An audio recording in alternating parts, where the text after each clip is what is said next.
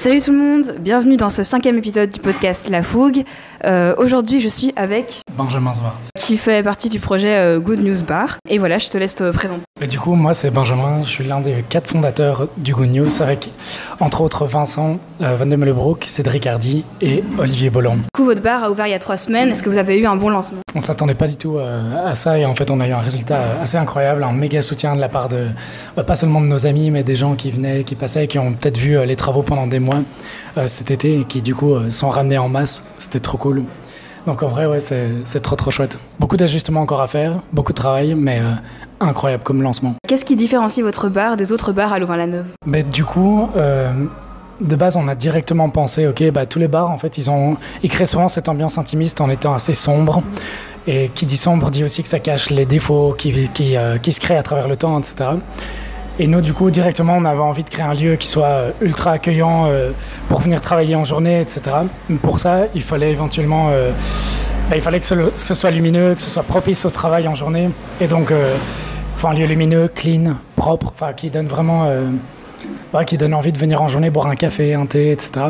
Et c'est aussi une manière d'être plus résilient en fait. Si par exemple on a une crise Covid, bah, en fait ton lieu peut se transformer beaucoup plus facilement en lieu de coworking ou autre. Alors que si par exemple tu es juste un bar, bah, vas-y pour le retransformer. Donc ça c'est une chose. Ensuite, euh, en plus de ça, on voulait vraiment, vraiment créer du coup ce côté concept. En fait, créer juste un projet positif. Donc tout simplement ne pas être un lieu neutre comme la plupart des bars. Donc un bar est jamais négatif, mais c'est un lieu neutre. Ici, notre objectif, c'était du coup d'impacter positivement l'humeur des gens et donc d'avoir vraiment ce petit truc en plus où, enfin, en fait, qui est pas juste un petit truc en plus. On veut vraiment amener ce côté euh, tout positif avec des phrases sur le mur, genre des, des petits sous-verts avec des petites phrases positives et des petits, euh, des petits mots gentils, des petits mots qui font sourire. Des petites, euh, il y a plein de petites choses cachées dans le bar, en fait, plein de petits points de concept qui sont un peu cachés dans le bar que les gens ignorent, qui sont là en fait juste pour donner un petit sourire.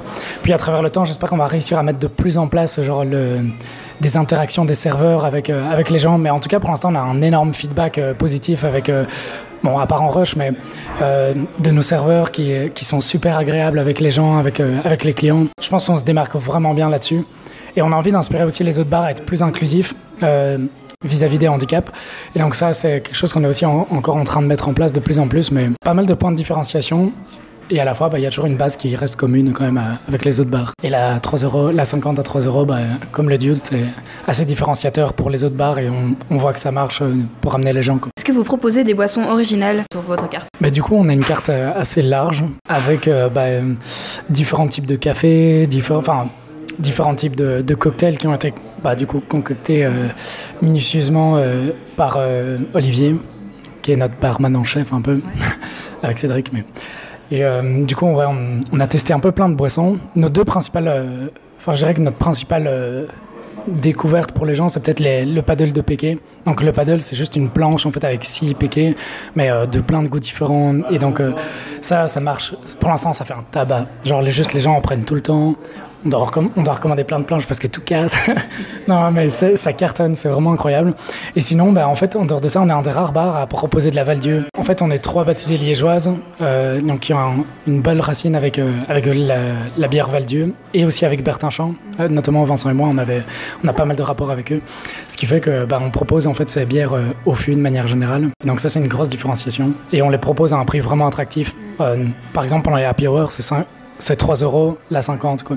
Donc c'est assez ouf pour goûter en tout cas une bière comme ça. quoi. Vous avez aussi euh, une, euh, une roue où on peut choisir sa bière. À fond, c'est ça. Genre, du coup, euh, tu vois, quand je te parlais des, des- des idées de concept, etc., ben, on a une roue, par exemple, quand tu sais pas choisir quelle bière tu as envie de prendre, par exemple, ou quelle, par exemple, quelle bière, ben, c'est hyper fréquent, en fait, genre, quand tu sais pas choisir, tu reprends tout le temps la même, tu vois. Donc là, l'idée, c'était clairement de se dire, tiens, mais let's go faire un truc fun. Genre, on a fait une roue, du coup, sur laquelle on a mis nos 30 bières. Et euh, bah, tu tournes et tu regardes au hasard sur laquelle tu vas tomber. Et puis pareil, en fait, on a, fait un- on a mis des QR codes sur toutes les tables. Et quand tu les scannes, en fait, tu as accès à plein de choses. Tu as accès à des playlists, tu accès à, Tu peux donner des suggestions, des idées. Tu peux avoir accès aussi au menu. Et notamment à ces trous de la fortune un peu. Et donc, euh, tu peux cliquer en ligne sur le lien et ça te fait tourner une roue en virtuel pour que tu puisses choisir ta bière si tu as la flemme de te déplacer. Puis on a des petits nounours. On a un nounours géant aussi. euh, J'ai vu qu'on pouvait aussi euh, offrir une boisson à, à une personne sans abri. Exactement, donc le concept à Louvain-Neuve, euh, bah, il est déjà bien connu, il a été lancé beaucoup par des quotas projets, qui est de faire bah, par exemple, par exemple, un sandwich suspendu, ça c'est une initiative qui a été lancée par la coquille, il me semble, il y a deux ans, ou deux ou trois ans. Et ici, bah, du coup, ce qui est assez connu de manière générale dans le monde, c'est de faire des cafés suspendus. Donc c'est de pouvoir offrir un café à, euh, donc je paye, je prends un café par exemple maintenant et j'en offre, j'en paye un directement pour euh, une personne sans abri qui pourrait éventuellement, enfin qui pourra en recevoir un du coup grâce à cette personne. Qu'est-ce que ça fait d'avoir son bar à l'endroit où le tout premier bar a ouvert à Louvain-la-Neuve? Bah, C'est assez incroyable en fait. Pendant les travaux, on avait tout le temps plein de personnes âgées ou, ou plus jeunes hein, qui passaient en disant Tiens, ça c'était la rive blanche avant. Euh. Et à chaque fois, ils s'arrêtaient, ils nous racontaient des bouts d'histoire. Et c'était incroyable. Enfin, c'est incroyable parce qu'à chaque fois, ils nous racontaient leurs petites anecdotes euh, du passé. Et donc maintenant, on a plein d'habitués qui viennent et qui nous disent Tiens, mais moi, je reviens à la rive blanche. Alors que. Enfin, parce que c'est vraiment un bar qui les a marqués, etc. Mm. Donc c'est vraiment. Euh, c'est quelque chose. C'est pas mal.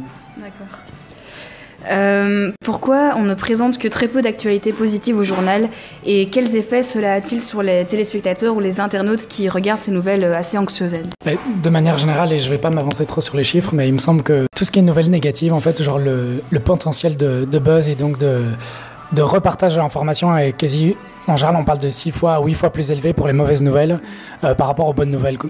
Donc, de manière générale, en fait, on consomme beaucoup plus les mauvaises nouvelles et d'ailleurs, on le voit très bien dans les rumeurs. On, répète toujours les rumeurs négatives, enfin des rumeurs du coup, qui sont souvent négatives, et jamais, enfin plus rarement des trucs positifs. Du coup, tout simplement, euh, voilà, les médias, eux, en fait, leur objectif, c'est d'avoir le plus d'audience possible. Et donc, d'une certaine manière, ils réagissent en fait à ce que les gens font. Donc, c'est un choix, je pense, très philosophique de se dire, OK, je vais restreindre peut-être mon audience en présentant des nouvelles plus positives. Et donc, je pense que ça, nécessite un courage euh, assez important de la part des médias. Et donc, c'est pour ça qu'on en voit malheureusement si peu. La, question suivante, c'est un peu une question plus philosophique. Mais euh, du coup, est-ce que être tout le temps de bonne humeur et optimiste, ce n'est pas parfois être un peu naïf? En fait, la, naïveté, c'est un peu. Euh, il y a une part de pourrait y avoir une part de naïveté, comme il y a une part de choix. Donc ça veut dire que si par exemple tu es optimiste et de bonne humeur, etc., mais que tu n'es absolument pas conscient euh, du mal euh, ou des choses qui t'entourent, bah, ça être naïf. Après, on est toujours naïf à un certain point parce qu'on a toujours les biais qui font qu'on n'est pas au courant de toujours tout. Quoi. Il y a un, certain nombre de choses qu'on fait exprès de ne pas voir en fait. Du coup, en dehors de ça, en fait, il y a, quand tu es au, courant en tout d'un certain nombre de choses, ces choses-là qui pourraient te rendre malheureuse, tu as le choix philosophiquement de te dire tiens, mais qu'est-ce que j'en fais? Est-ce que je choisis de voir euh, la vie du bon côté ou est-ce que je décide de voir ça principalement, ces petits points négatifs? Et par exemple, on a pas mal de phrases euh, sur nos sous-verts qui disent tiens, euh, apprécier la vie, c'est regarder la vie autrement. Enfin, je, sais sais plus, mais grosso modo, c'est vraiment juste un choix philosophique. Mais du coup, ici, de toute façon, notre but, c'est pas d'être bêtement de bonne humeur, c'est juste apporter de la bonne humeur via des, des choses simples de la vie. Et c'est ça qui est incroyable, c'est qu'en fait, on peut tous avoir un peu cet impact positif, mais avec des choses simples. C'est-à-dire simplement sourire aux gens quand tu les croises dans la rue, dire bonjour. Même quand, même quand on est dans une ville et qu'il y a full gens, tu te croises dans une rue où tu es un peu moins nombreux, dire un bonjour, ça se fait et c'est agréable. Et genre, tu, tu te regardes, tu souris ou n'importe. Euh, il y a plein de petites interactions euh, simples en fait qu'on peut avoir à fond. Bêtement, tu, tu, vois un déchet sur le, sur le sol, genre tu le ramasses et genre c'est ouf, mais mine de rien, la personne peut, tu peux te sentir bien à faire ça. Bah, une personne en face peut le voir, genre elle peut se dire tiens mais en fait j'ai envie de faire pareil, t'as as moins d'engranger mais tellement de choses positives, mais pour ça il faut y croire et il faut avoir envie de le faire. Il faut, faut, avoir envie d'être positif, il faut avoir envie de faire son, son petit impact. Et ça c'est un impact ultra à notre portée et qui est simple. Et ici euh, le fait de choisir un bar en fait pour faire ça c'est parce qu'en fait dans un bar tu, tu, vas accueillir des milliers de personnes sur une année donc l'impact positif que tu peux avoir à travers le temps il peut être vraiment quand même il n'est pas durable en tant que tel mais il est euh, il peut être journalier et sympa quoi.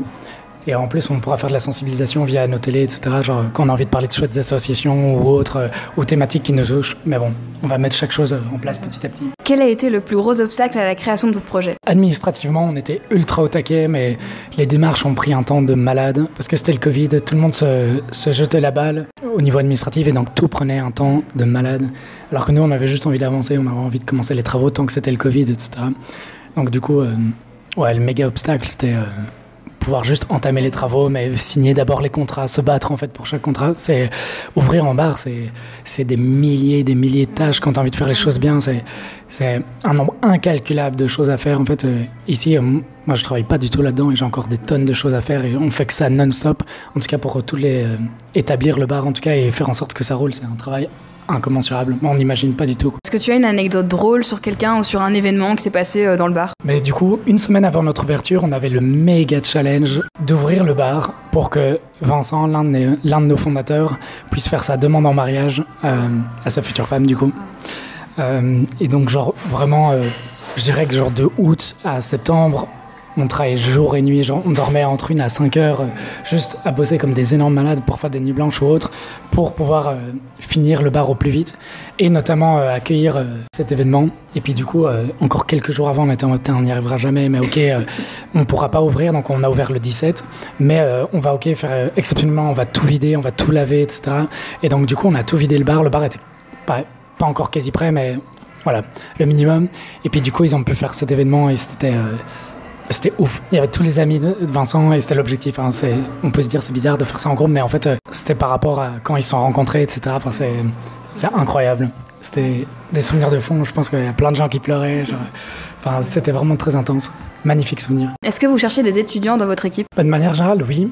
Euh, ici, moi, je demande toujours, euh, quand il y en a qui sont intéressés, de directement s'inscrire via, euh, via un lien que je leur donne. Mais de manière générale, sinon, bah, là, on a, plus, on a toute notre équipe.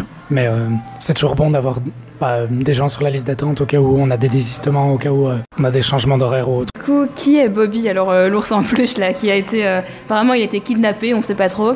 Euh, J'ai vu que vous l'avez retrouvé. Euh, c'est qui qui l'a retrouvé et comment ça s'est passé Bah, du coup, en fait, un soir, donc on a un ours en peluche géant, Ouais. dont le but est, est de fournir des câlins. Bon, déjà, on peut avoir des câlins gratuits sur la carte, il suffit de les commander. Mais euh, en plus de ça, on a un énorme euh, nounours pour pouvoir justement faire des câlins. Bah, en fait, un soir, après euh, seulement deux jours d'existence de Bobby, une fille est entrée dans le bar et elle est repartie en courant d'un coup euh, pour voler Bobby. On a été dégoûtés. Du coup, on a pu, euh, on a blindé, relayé l'info sur notre communauté. Les gens étaient incroyables parce que on a eu master partage et euh, on a fini par retrouver Bobby. Et donc, euh, bah, une personne l'avait retrouvé en soirée. Elle n'a rien à voir, elle savait pas c'était à qui. Elle l'a repris, puis elle est gentiment venue nous la rapporter du coup. Mais voilà. Par contre, je dis déjà, on fera pas une récompense à chaque fois qu'on se fait voler quelque chose. C'était la dernière fois. voilà.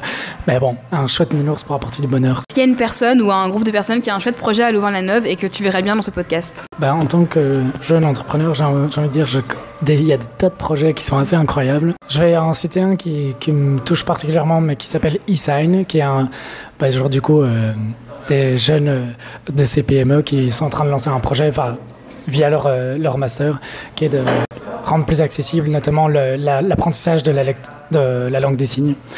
Et euh, bah, par exemple, nous, tout ce qui touche au handicap, ça nous touche quand même pas mal.